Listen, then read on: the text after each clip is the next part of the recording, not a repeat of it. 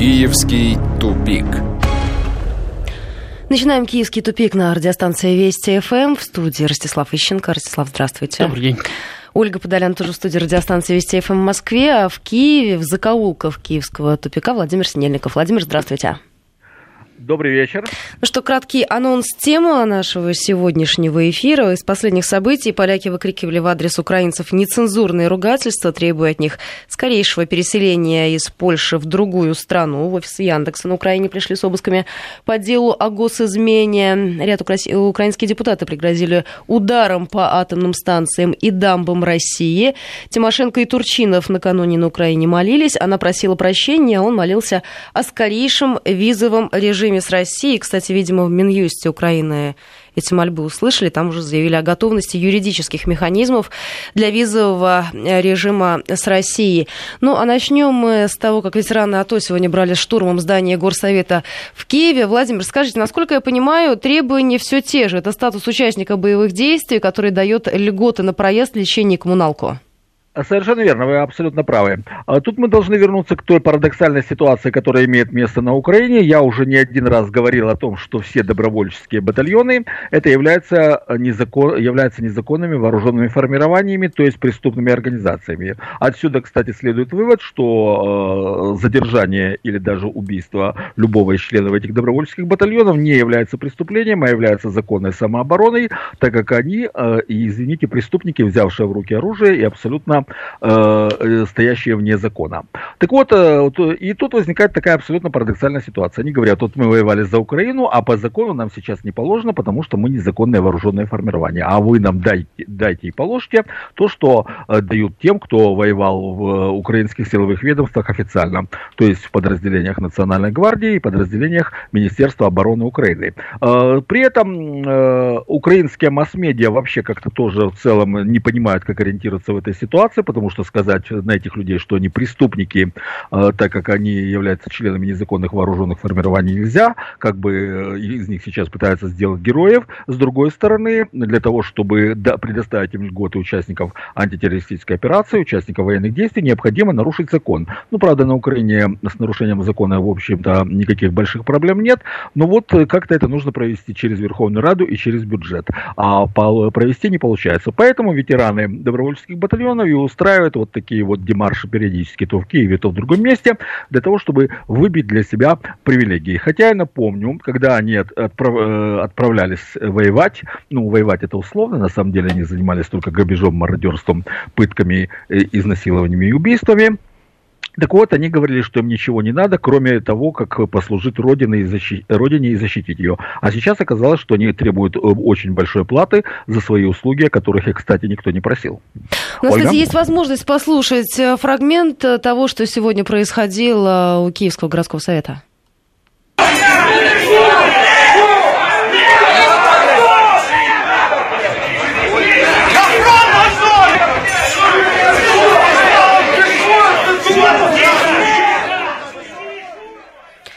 Сегодня, кстати, возле Горсовета собирались участники акции, которые выступали за поддержку переименования проспекта генерала Ватутина в проспект Романа Шухевича. А Андрей Белецкий грозил Порошенко штурмами региональных советов, если не будет принята массовая амнистия к ветеранам так называемого АТО.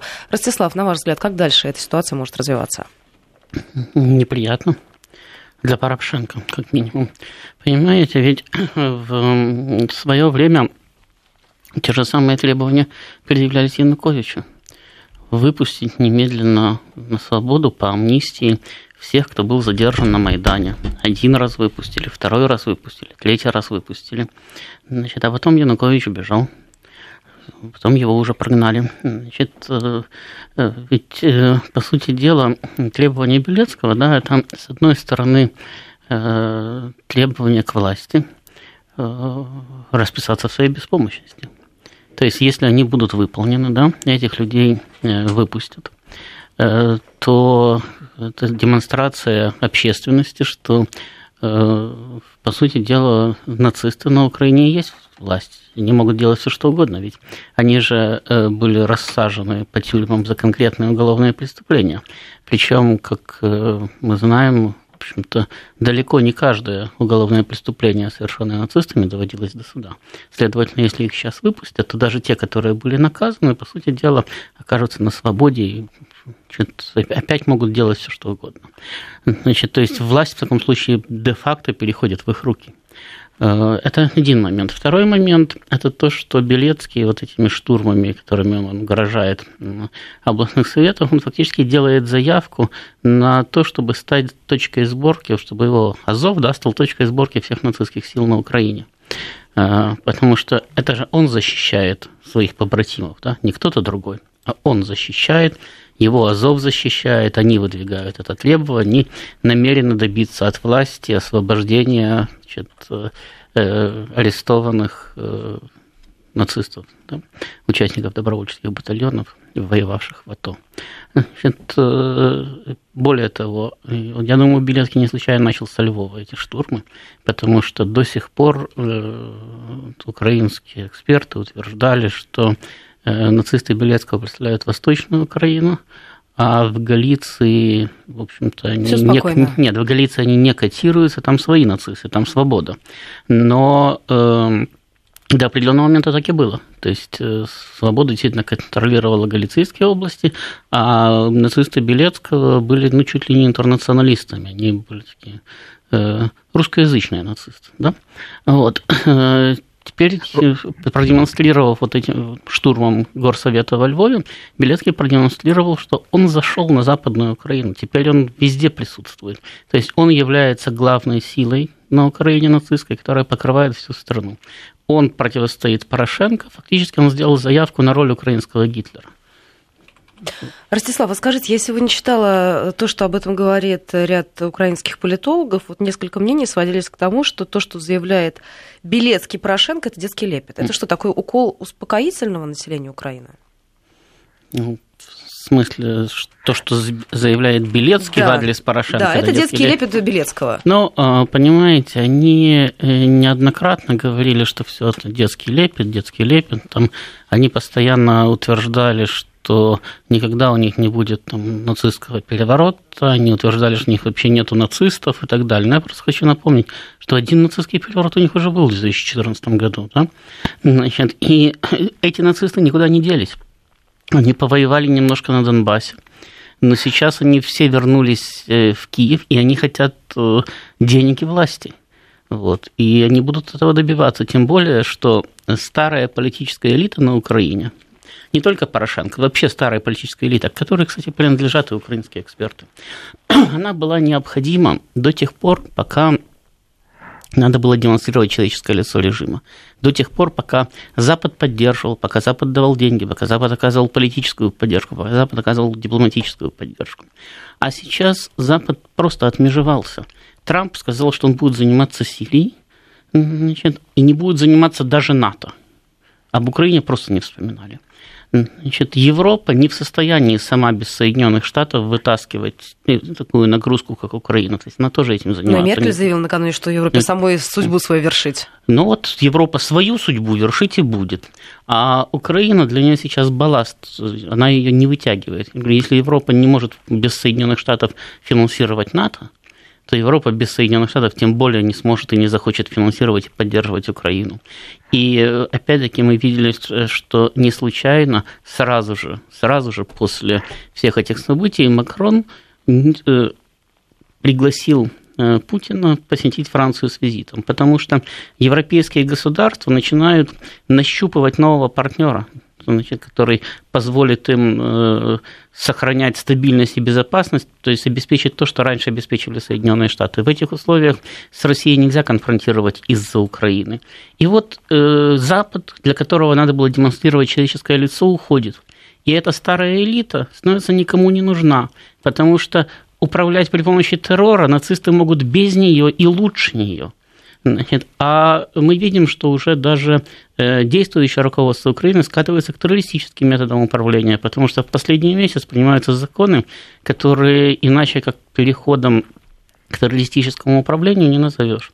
Значит, законы, решения, указы президента. Следовательно, если нацисты могут сделать то же, что делает Порошенко, но лучше Порошенко, и если э, нацистам больше не надо делать вид перед Западом, что их нет – то зачем он Порошенко? Ну, смотрите, вот только что пришли новости. Горсовет Киева переименовал проспект Ватутина в проспект Шухевича.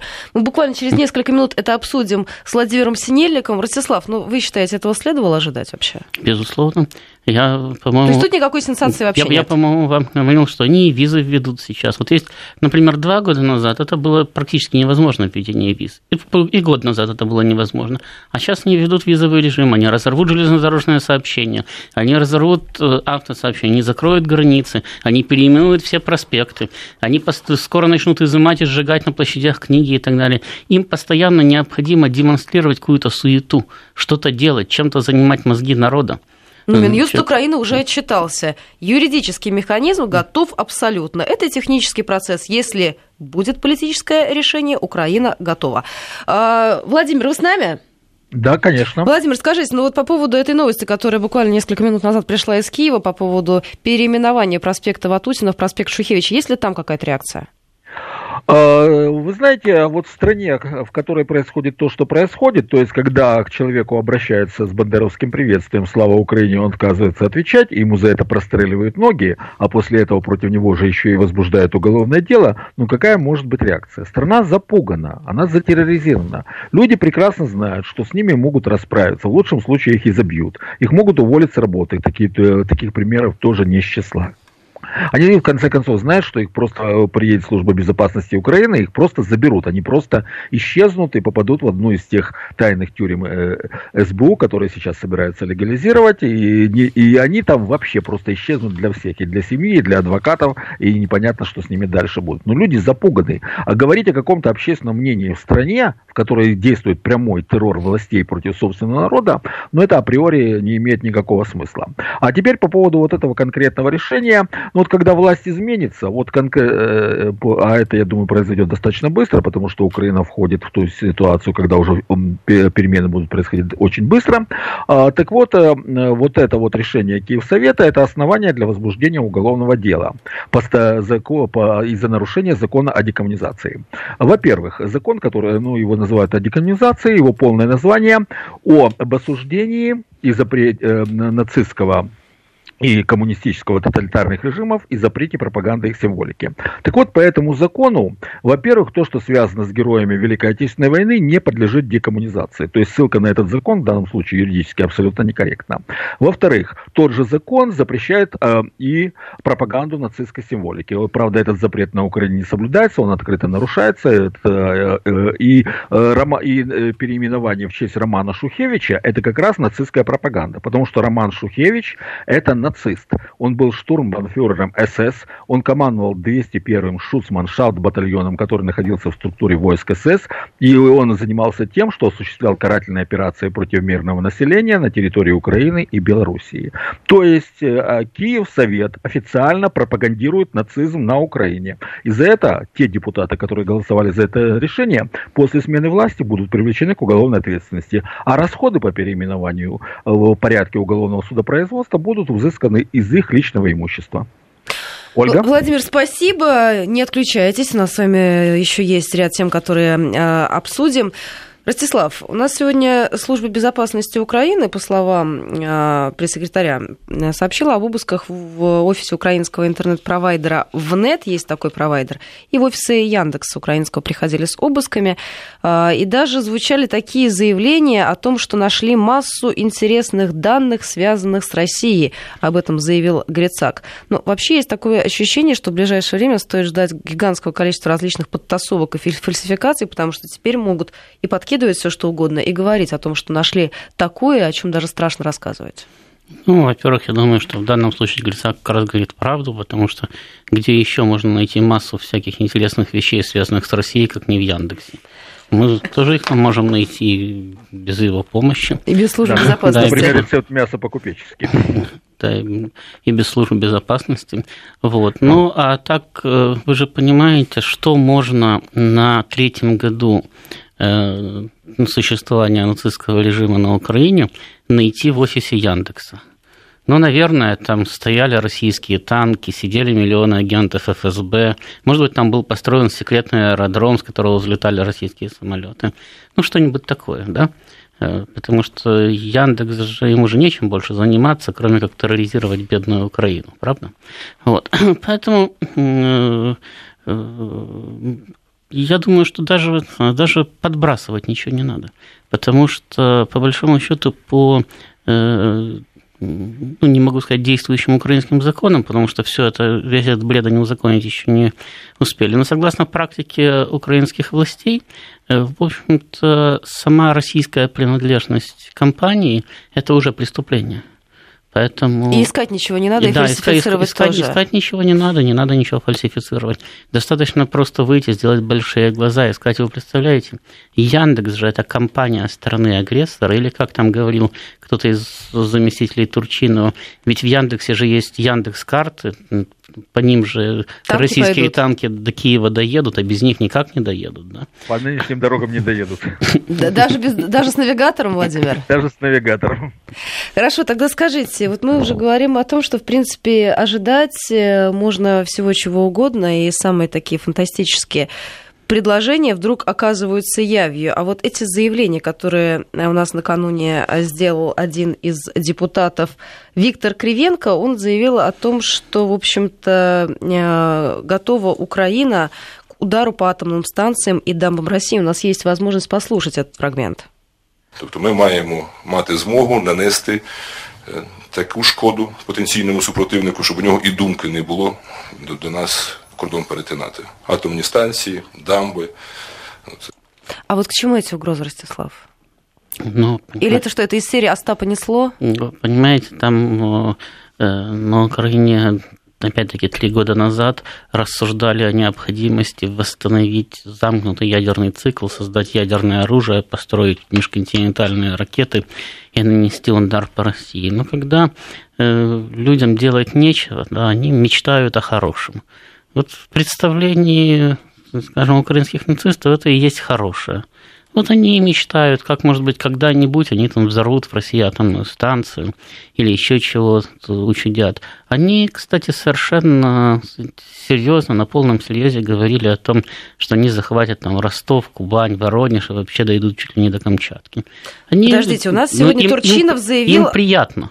Турчинов заявил о том, у него спросили по поводу того, когда закончится конфликт на юго-востоке Украины. Он ответил, когда Москву возьмем, тогда и закончится. Ну вот видите. А почему же э, ну, Турчинов все-таки не самый глупый человек среди э, представителей этого режима?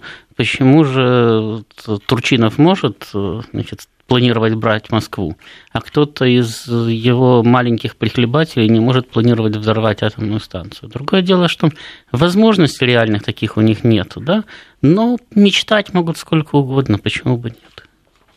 Ну что, у нас теперь газовый вопрос. Сегодня глава «Газпрома» о возможном отборе Украины газа высказался так. Пусть попробуют. «Газпром» подтвердил получение решения промежуточного арбитража, назвав его, кстати, вот это решение стокгольмского арбитража, назвав его промежуточным.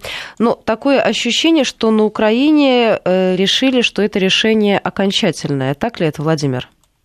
Э, я бы не сказал, что решили, но есть такое выражение «делать хорошую мину при плохой игре». Э, это одно из, кстати, очень хороших правил публичного поведения. Как бы не было плохо, всегда нужно изображать, делать вид, что все хорошо. Так, так сказать, держать фасон. Кстати, очень правильно с точки зрения психологии ход, и именно этим сейчас и занимается Украина. Да, действительно, Порошенко очень обрадовался, вслед ему начали вторить. Порошенко заявил, что вот Россия потеряла возможность давления на Украину, э, что вот, вот теперь цены будут формироваться на условиях рынка, а не на условиях давления Москвы и так далее и тому подобное. Но все это такие общие, неконкретные э, рассуждения ни о чем, которые в принципе э, никак не влияют на реальную ситуацию. Если же говорить о реальной ситуации, то если Украина э, вот несколько лет назад было такое очень дальновидное решение построить Северный поток. Теперь Украина не является монополистом на поставки газа в Европу и, соответственно, попытки как-то использовать свое монопольное положение положения обречены по определению, потому что монополии нет. Так вот, э, на сегодняшний день технически Россия ну, почти на 100% может поставлять газ в Европу в обход Украины. Часть возьмет на себя Северный поток, там есть обходная линия через Белоруссию и Польшу. То есть Украине реально ничего не остается. То есть если Украина попытается заниматься какими-то самостоятельными отборами, Газпром просто-напросто переключит свой поток э, на Белоруссию, Польшу и на, Северный поток, и все. И Украина останется и без газа, и без транзита. Это абсолютно реальная возможность. А, поэтому это, э, вот эти вот публичные декларации Порошенко, они такие же смешные, как, например, заявление о том, что Украина преодолела э, зависимость от поставок российского газа, потому что она сейчас покупает газ в Венгрии и в Словакии. Вопрос, а откуда газ в Венгрии и в Словакии? О, это тот же российский газ, который пришел в Германию по Северному потоку. Германия продала его Словакии и Венгрии, а Венгрия и Словакия э, перепродали Украине. Соответственно, каждый из них получил свою маржу, в результате чего э, Украина переплачивает за газ. То есть, если бы у «Газпрома» это было на 20-30 долларов дешевле за кубометр, но тут ради принципа, э, по знаменитому принципу «куплю билет, на зло кондуктору куплю билет и пойду пешком», вот и Украина ходит пешком в Словакию и Венгрию за газом. Ростислав, к вам вопрос. Минэнерго Украины сегодня отчиталась о том, что вообще не видит необходимости в импорте газа из России до 2035 года. У меня будет два вопроса. А какие времена наступят после 35 И, соответственно, а как они до 35 года жить собираются? Ну, я боюсь, что до 35 года они жить не собираются, потому что э, им до следующего года жить хотя бы. Вот это, во-первых. Во-вторых, э, поскольку Украина действительно может закупать газпромовский газ в Словакии, называть его европейским, то нет необходимости покупать газ у Газпрома. И, наконец, в-третьих, э, Украина в 1992-1993 году э, импортировала э, свыше 80 миллиардов кубов газа. А вот сейчас уже 40 миллиардов было много, то есть были лишние. Значит, сейчас газовый баланс на Украине сводился, если я не ошибаюсь, в общий газовый баланс 45 миллиардов кубов, то есть 20 миллиардов своих, плюс 25 надо было где-то закупить. То есть падение закупки произошло в разы, в три или в четыре раза. Вот. Э, почему это произошло? Потому что погибла украинская экономика. И больше нет необходимости. И больше нет необходимости в этом газе. Когда экономику добьют окончательно, то для того, чтобы Э, удовлетворять потребности населения, на Украине хватит даже газа собственной добычи. А когда еще и коммуналку добьют, так можно будет вообще газ в Россию экспортировать. Ну, то есть, когда печки-буржуйки люди будут устанавливать у себя дома? Ну, я не знаю, кто-то буржуйки, кто-то, может быть, русскую печку сложит. Ну, правда, украинской назовут, чтобы сказать, соответствовать э, э, требованиям законодательства. Да. Вот. Ну, будут топить там дровами. Газ можно продавать. А, Владимир, я благодарю вас за этот разговор. А эти полчаса закончу как раз в продолжении газовой темы. Буквально несколько минут назад пришли а, заявления Гройсмана. Владимир Гройсман назвал прошлым украинской политики Юлию Тимошенко. Она ранее сравнила его с упаковочной пленкой и назвала пупырышкой. И Гройсман предложил в случае проигрыша Украины в Стокгольмском арбитражном суде по газовому делу передать России в счет возмещения убытков саму Юлию Тимошенко. Вот такая высокая политика. Мы сейчас прервемся на новости середины часа, а затем продолжим. Киевский тупик. 18.34 в Москве. Возвращаемся в, Киевский, в Киевский тупик. В студии Вести ФМ Ростислав Ищенко и Ольга Подоляна. Ростислав, ну вот накануне пришли из Польши сообщения о том, что поляки выкрикивали в адрес украинцев нецензурные ругательства и требовали от них скорейшего переселения из Польши в другую страну. Ну, не все цензурные. Польша для поляков, э, вот то, что можно прочитать, эм, на Украину и домой Курвы. Как вы считаете, вот этот, эта ситуация, она только будет набирать обороты? Ну, безусловно, э, потому что, как вам известно, э, на Украине внедрена да, в качестве государственной бандеровская идеология. А поляки нежно и трепетно относятся к бандеровцам. Они даже в свое время проводили специальную операцию «Висла» по выселению украинского населения из приграничных э, Э, восточных территорий Польши на запад и на север, для того, чтобы именно покончить с бандеровщиной, для того, чтобы подорвать ее социальную базу, для того, чтобы лишить бандитов поддержки населения и так далее. То есть у них богатый опыт вообще решения украинской проблемы. Э, Польша в 1939 году была многонациональной страной, в которой примерно 35% составляли украинцы. А Польша сейчас – это страна мононациональная, в которой 99% составляют поляки. Так что отношения там, по мере того, как на Украине набирает силу бандеровщина, отношения Польши к Украине и к украинцам, естественно, становятся все хуже и хуже. Тем более, опять-таки, что э, привыкнув к безнаказанности у себя дома и привыкнув к тому, что им внушают, что бандеровщина это как раз и есть э, европейс... европейскость, да, они, приезжая в Польшу, ведут себя так же, как на Украине. Но полякам это вообще-то не нравится. Вот, э, поэтому их бьют, будут бить сильнее. Ну, кстати, на изменение гастарбайтеров местные жители не остановились, ополчились и против работодателя украинцев, который является гражданином Польши. А накануне в Львовской области подожгли польскую школу. Ну, а до этого э, разрушали в Польше памятники УПА, на Украине разрушали, там, разрисовывали польские памятники, а до этого бросали э, какое-то там взрывное устройство или обстреливали из гранатомета, я уже не помню, польское консульство. А до этого были конфликты с венграми, которые проживают на территории Украины, и соответствующие заявления венгерского правительства и так далее. Понимаете, национализм, да, каким бы русофобским он ни был, он не может быть направлен только против России. Он все равно э, так или иначе будет э, направляться против всех Э, инонациональных граждан Украины. Да? Причем э, по мере того, как э, те самые бандеровцы понимают, что с Россией им не сладить, а Европа их поддерживать не собирается, у них как раз будет появляться все больше и больше желания выместить свой, свою злость как раз вот на этих самых европейцах, на венграх, на поляках, на словаках, которые проживают на территории Украины. Это, естественно, будет вызывать ответную реакцию соответствующих а Брюссель продолжит никак не реагировать? Ничего мы не дождемся? А как, посмотрите, может реагировать Брюссель, да, если Брюссель не в состоянии решить проблему с мигрантами на территории самого Европейского Союза? Что, он, что Брюссель в данном случае может сказать Украине? Понимаете, для того, чтобы чего-то добиться, да, надо э, иметь рычаги влияния. Если бы Европа или когда Европа давала деньги, когда она оказывала политическую поддержку, когда там Украине обещали, что ее чуть ли не в НАТО примут и так далее, тогда Европа могла у Украины что-то требовать.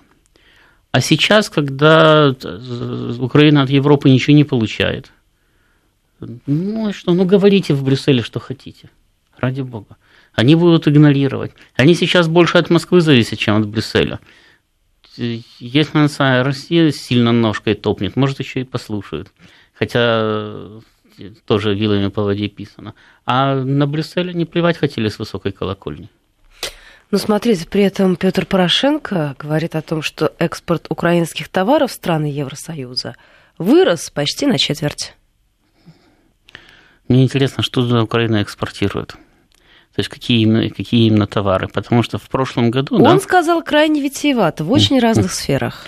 Так вот, в прошлом году да, сократился, сократился общий экспорт даже сельскохозяйственной продукции. Мы, кстати, об этом говорили. Сократился, потому что ее не смогли довести до портов. Да, а до этого э, тот же самый Порошенко и Яценюк, который, когда он еще был премьером, говорили, что теперь Украина стала аграрной сверхдержавой, и основной, основ, сельское хозяйство – это основа украинского экспорта, и сельское хозяйство дает, э, ну, на фоне падающих остальных отраслей дает рост. Так вот, если сократилось э, экспорт даже сельскохозяйственной продукции, которая, кстати, э, шла в основном не в Европу, а вот, то что Украина увеличила? Что она туда вообще может продавать? Более того, мы прекрасно знаем, что в этом году украинские производители, да не только в этом, э, значит, ноют, потому что квоты на поставки украинской продукции в Европейский Союз исчерпаны практически по всем э, направлениям уже в январе-марте. То есть дальше просто экспортировать нечего. Вот. Поэтому а мы, мы, мы не знаем, конечно, как считают э, украинские руководители, да, потому что дело в том, что можно же э, продать в январе все, что продавали э, раньше за весь 2016 год, и посчитать рост экспорта январь к январю, январь 17 к январю 16. А по году, значит, будет падение. Э, но э, Украина просто физически не может нарастить экспорт у нее упало производство, да, у нее э, 10 миллионов человек выехало за пределы, потому что не имеет работы в своей стране, а в стране-то было всего 45. Да? Значит, э, она ничего не производит, по большому счету. Что же можно экспортировать? Ну, я давайте процитирую, может быть, наши слушатели тоже хотят э, узнать по поводу этих деталей, в которых обычно кроется дьявол. Уже первый год временного применения соглашения об ассоциации продемонстрировал, насколько высокий потенциал оно имеет для Украины. Наш экспорт в страны Евросоюза вырос почти на четверть, на 24,5%. Украина интегрируется в европейскую политику в очень многих сферах. Вообще, первый год временного применения соглашения об ассоциации был 2014 а сейчас у нас 2017. Э, вот. Во-вторых, э, по данным э, прошлого года, да, экспорт Украины в Европейский Союз сократился на треть после начала действия соглашения об ассоциации. И э, об этом, кстати, говорили в том числе и украинские эксперты, в том числе те, которые поддерживали власть Поэтому откуда теперь Порошенко берет рост, мне, конечно, непонятно. Но дело в том, что Украина действительно такая интересная страна, в ней возможно все. Особенно на бумаге. И особенно в, в, в телеобращении к украинцам по телевизору. Если, если руководству что-то надо, да, э, то на бумаге оно появляется. И это, кстати, опять-таки, это э, не только Э, порошенковская проблема. Потому что я помню еще в 2010 или в 2011 году, в 2011, наверное, все-таки, э, одному своему другу говорил, вы передайте Николаю Яновичу Азарову, который руководит вашим правительством, что когда он с трибуны Верховной Рады рассказывает, как хорошо значит, населению жить, значит, опираясь на данные Госкомстата, он не понимает, что население считает деньги не в его докладах, а в своих кошельках. И очень нервничает, когда данные его докладов и данные кошельков расходятся. Э, ну так э, можно сказать, что тогда э, все-таки это расхождение было относительно небольшим. Но сейчас, когда Порошенко сказать, утверждает, что Украина нарастила, да еще и на четверть нарастила экспорт в Европейский Союз, при том, что Украине просто нечего продавать-то нам. Значит, это уже ну, сюрреализм какой-то. У нас с вами остается буквально несколько секунд до информации о погоде. Давайте мы прервемся сейчас, а затем продолжим этот разговор с Ростиславом Ищенко. Киевский тупик. Уже 18.48 в Москве. Мы возвращаемся в программу. Ростислав Ищенко и Ольга Подолян в студии. Ростислав, ну никак мы не можем пройти э, мимо тем с визами. А, у нас накануне звучали заявления о том, что, в общем-то, после того, как э, они получат безвиз э, с ЕС, то нужно, чтобы граждане России въезжали по биометрическим паспортам. Но они как-то не рассчитывают на ответ со стороны России о том, что и к нам надо будет тоже по визам въезжать таком Но, случае? Э, э, во-первых, э, те, кто пытается ввести визовый режим, как раз на ответ со стороны России рассчитывают. Потому что им надо, чтобы население как можно меньше ездило, но чтобы виновата в этом была Россия. Вот, собственно, в этом смысл введения этого самого визового режима для Украины – это получить ответ. Потому что, понимаете, сам по себе визовый режим да, он ничего, я уже об этом много раз говорил, он ничего не меняет в э, наших отношениях. Вот вы знаете, у нас в Сомали визовый или безвизовый режим? Я, например, не знаю, потому что я туда не, не собираюсь. да. Вот. И э, точно так же с Украиной. Ну, понятно, что значительно больше россиян пересекает границу Украины, чем ездит в Сомали. Но за последние годы этот поток резко сократился, потому что э, в Крым уже можно съездить и в России – Значит, потому что постоянные провокации СБУ у многих отбили охоту ездить даже по делам потому что, в конце концов, с умиранием украинской экономики разорвались экономические связи. Остались только личные, и то не у всех, потому что у некоторых и личные связи разорвались. Да? Значит, и понятно, может, кто-то там поедет на свадьбу или на похороны да, на Украину, но поток э, стал значительно меньше. Э, ездящих на Украину россиян. Его можно еще уменьшить путем введения визового режима. Но если бы для Украины вопрос состоял бы в том, чтобы сократить количество россиян, пересекающих границы Украины, так она бы просто бы запретила бы вообще ездить всем, кому захотела, да и все. Там всем, чья фамилия начинается на В, там, или там, не знаю, там, всем Григорием, всем блондинкам. Так же, как она запрещала всем мужчинам в возрасте от 18 до 60 э, приезжать, пересекать украинскую границу. Вот. То есть для этого визы не нужны. Принимается отдельное решение, и все. Украине нужен именно Нужна именно Ответ. зеркальная реакция России, значит, когда действительно миллионы не смогут ездить в Россию, а Порошенко будет говорить, проклятые русские оставили вас без куска хлеба. Это ну, они во всем смотрите, виноваты. специально для вас, я знаю, что многие нас слушают через интернет, э, ранее о визовом режиме с Россией Турчинов молился, а Грицак сказал, с 11 июня посещать украинцам Европу можно будет по биометрическим паспортам. А почему не сделать таким образом, чтобы граждане как минимум Российской Федерации могли приезжать сюда только по аналогичным документам? Ну вот как раз по, по поводу того, что Турчинов молился, у нас Тимошенко тоже накануне молилась и просила прощения у всех, кого обидела на ток-шоу на Украине. Э, нещодавно, от буквально, по-моему, позавчора, у нас був такий важкий ефір. Недавно у нас был такой тяжелый эфир с лидером фракции Блок Петра Порошенко Артуром Герасимовым. Думаю, кто наблюдал, знает, что там была схватка, политическая кровь капала. Хочу сказать вам, возможно, я сейчас хочу сделать шаг и сказать, что нам нужно больше любить друг друга, больше сотрудничать друг с другом. Хочу попросить прощения, если где-то обидела Артура Герасимова или кого-то в этом зале, в Украине, и хочу пожать ему руку. А я пойду до Артура Герасимова. Слава Ісусу Христу! Дякую дуже, Юлія Володимирівна. А к чему такая миролюбивая риторика? Ну, э, Юлия Владимировна вообще опытный политический боец. Она сделала красивый шаг. Она вначале человека обругала, полила грязью, а потом еще и продемонстрировала, какая она благородная девушка. Вот если что, могу извиниться. А скажите, а, смотрите, у них тут перепалка с Гройсманом а, произошла. Он заявил о том, что она посадила Украину на иглу России и кандалами приковала к трубе «Газпрома». То есть теперь стоит от нее ждать какой-то реакции, а потом извинений и молитвы. Ну, не обязательно. С Гройсманом, насколько я понимаю, у нее давняя любовь, они там периодически э, друг друга значит, клеймят позором и нехорошими словами, и до сих пор как-то нет самое, никто из них э, э, не извинялся. Нет, я просто в данной ситуации говорю о том, что э, там Тимошенко жестко выступила на ток-шоу. Очевидно, ее э, э, штабисты, да, ее пиарщики, которые постоянно проводят сказать, соответствующие замеры, отсекли негативную реакцию на ее действия.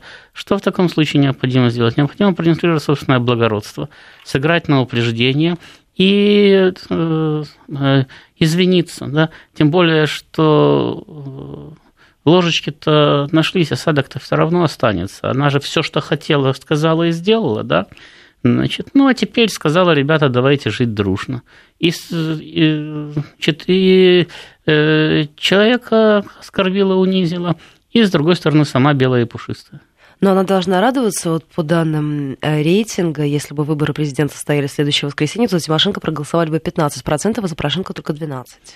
Ну, конечно, э, должна радоваться человек, который э, в политике, начиная с, дай бог памяти, ну, как минимум 95 -го года, у которого рейтинг был и 40% президентский, значит, конечно, должен радоваться значением в 15% только потому, что у всех остальных украинских политиков еще меньше. Ну, у действующего президента 12. Ну, подумаешь, когда-то у Ющенко тоже был вот самый 5% рейтинг. Вот. А Тимошенко все равно президентом не стала.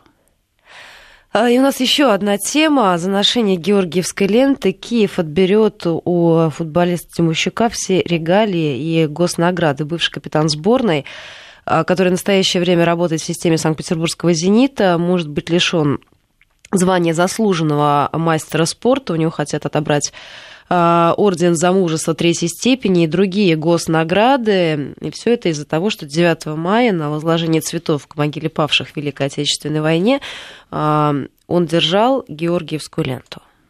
Ну, я думаю, что он не переживет отнятие ордена за мужество третьей степени. Что там еще у него собирались отнять? Звание заслуженного э, ну, в любом... Мастера спорта? Да, звание заслуженного мастера спорта, но в любом случае это человек, который, э, во-первых, возглавлял сборную, 144 матча он сыграл за сборную Украины, является рекордсменом я, по, количеству я, игр я за национальную команду. Я все понимаю, ну теперь не будет играть за сборную Украины. Значит, кому, кому от этого хуже? То есть вы, вы действительно считаете, что для Тимощука большая проблема, если самое, Украина отберет у него орден за мужество? Да мог бы его запаковать в коробку и давно им туда отправить, ради бога. Пусть он сам, пусть э, носится с ним. Э, с моей точки зрения, в, там самом, в данной ситуации, при том, что сейчас на Украине происходит, да, если они хотят у вас отобрать орден, это все равно как вас наградили. Еще раз. Поэтому я, я тут э, большой, большой проблемы не вижу. Всем и так известно, э, что режим на Украине нацистский. Всем и так известно, что их э, начинает колбасить от советской символики, от георгиевских ленточек, от российской символики и так. Но если они открытым текстом, да, говорят, да, мы вот обвинили человека в преступлении и посадили его в тюрьму, потому что мы же нашли у него доказательства враждебных действий против Украины. Он хранил дома российский флаг. Ну так э, о чем еще с ними можно говорить? Чего удивляться, что они э, так прореагировали на этого самого, на Тимощука? Идиоты. Ростислав, я благодарю вас за этот разговор. Это была программа «Киевский тупик». Она выйдет в эфир в понедельник. 18.00, а мы с Ростиславом увидимся и услышимся уже завтра в программе «Формула смысла». Да, в 10 часов.